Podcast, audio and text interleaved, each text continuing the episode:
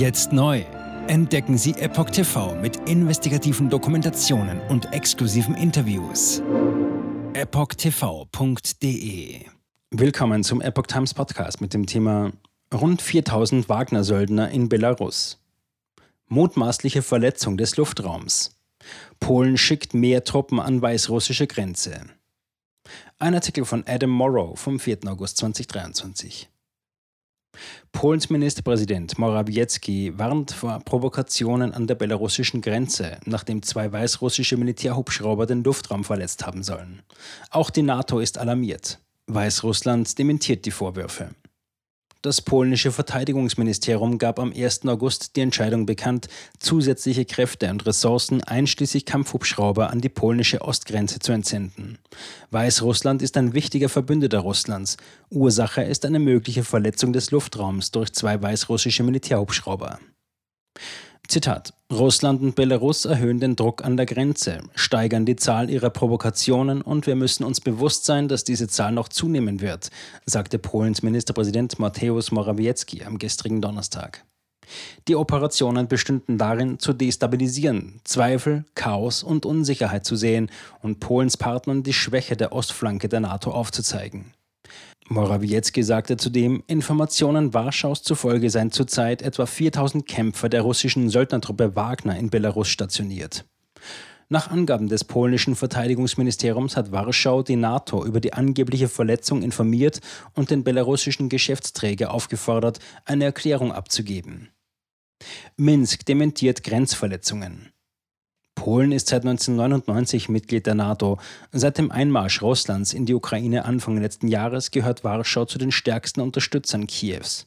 Während das polnische Militär zunächst jegliche Verletzung durch Weißrussland leugnete, erklärte es später, die Verletzung habe sich in sehr geringer Höhe ereignet. Daher sei sie schwer zu erkennen gewesen.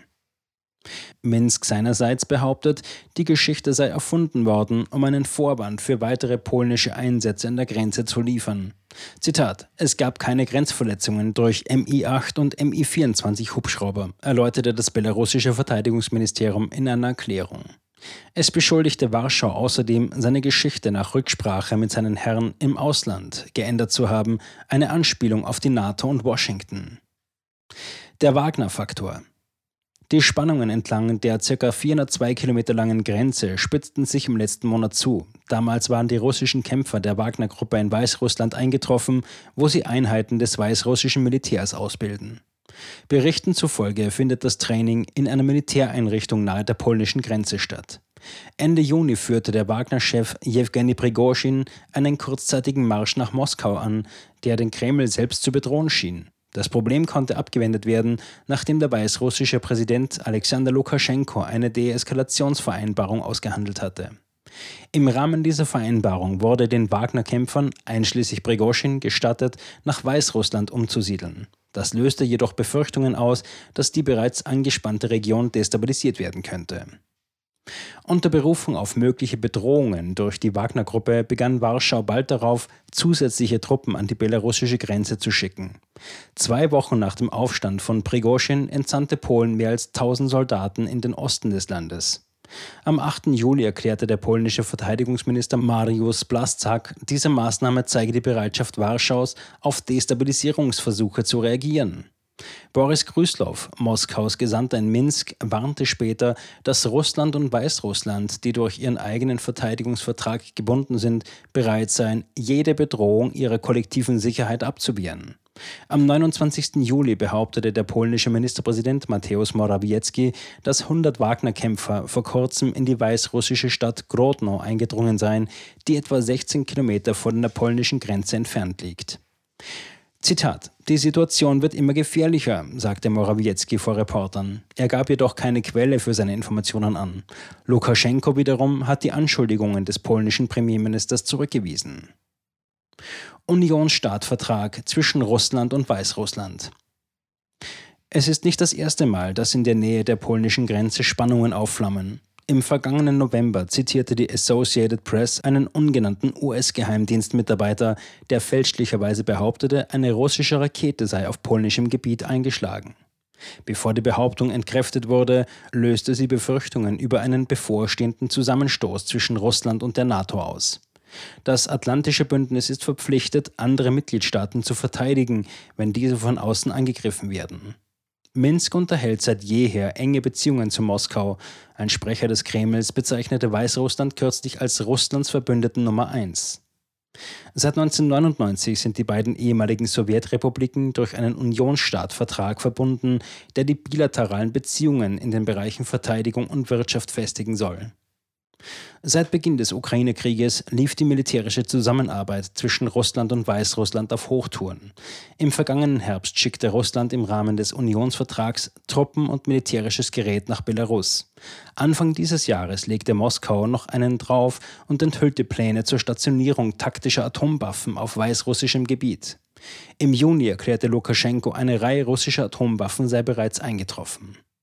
Nach den jüngsten Truppenverlegungen Polens warnte Moskau, dass ein Angriff auf Weißrussland durch Polen oder einen anderen Aggressor als Angriff auf Russland gewertet werden würde.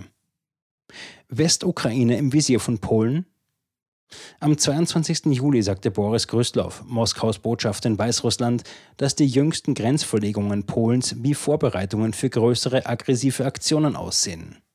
Einen Tag zuvor hatte der russische Präsident Wladimir Putin Polen vorgeworfen, territoriale Ambitionen sowohl in Weißrussland als auch in der Ukraine zu hegen. Er behauptete, Warschau strebe eine von der NATO unterstützte Koalition an, damit wolle es Teile der Westukraine unter dem Deckmantel der Friedenssicherung besetzen. Wenn polnische Einheiten in Lemberg oder andere ukrainische Regionen eindringen, werden sie dort bleiben, sagte er. Zudem erinnerte er daran, dass Polen Lemberg nach dem Ersten Weltkrieg kurzzeitig besetzt hatte. Putins Äußerungen griffen frühere Behauptungen von Sergei Naryshkin, dem Leiter des russischen Auslandsgeheimdienstes, auf. Letztes Jahr behauptete Naryshkin, dass es geheime Pläne zwischen Warschau und Washington gebe, um Polens militärische und politische Kontrolle über seine historischen Territorien in der Ukraine zu sichern. Polen dementiert eigene Ambitionen in der Ukraine. Während eines dreitägigen Besuchs in Russland in der vergangenen Woche erwähnte Lukaschenko ebenfalls die Vorstellung, dass die Ukraine durch Polen zerstückelt werden könnte. Ein Sprecher des US-Außenministeriums wies diese Idee später mit den Worten zurück, Zitat, es gibt nur ein Land in der Region, das die Bereitschaft gezeigt hat, in seine Nachbarn einzumarschieren, und das ist Russland, nicht Polen. Zitat Ende. Gleichwohl behauptete die Sprecherin des russischen Außenministeriums Maria Sacharowa am 2. August, dass die polnischen Ambitionen in der Westukraine nun ein Hauptthema der Diskussion in Polen seien. Es sind nicht nur Randgruppen, die darüber reden, sagte sie gegenüber russischen Medien. Es ist nicht mehr möglich, so zu tun, als wüsste niemand, was vor sich geht. Polen hat seinerseits stets bestritten, dass es irgendwelche Pläne auf ukrainischem Gebiet hat. Solche Behauptungen, so Warschau, seien lediglich dazu gedacht, Misstrauen zwischen der Ukraine und Polen zu schüren. Zitat Ende. Jetzt neu. Entdecken Sie Epoch TV mit investigativen Dokumentationen und exklusiven Interviews. Noch heute kostenfrei anmelden und völlig unverbindlich testen. Sehen Sie jetzt gratis den weltweit ersten Dokumentarfilm zur ESG-Bewegung Der Schattenstaat. Wer hat die Kontrolle? Eine originale Epoch Times Produktion. Besuchen Sie uns auf epochtv.de. Politiker machen Gesetze, CEOs machen Gewinne.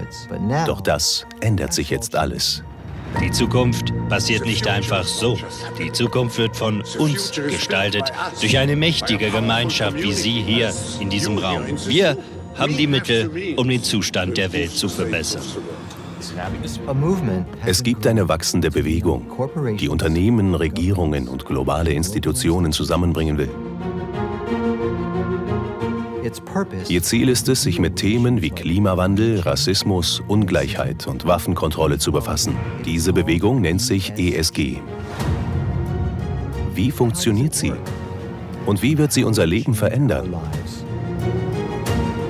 Bändigen wir die Wall Street nach unserem Willen? Oder sind wir diejenigen, die manipuliert werden? Man muss Verhalten erzwingen. Und bei BlackRock erzwingen wir Verhalten.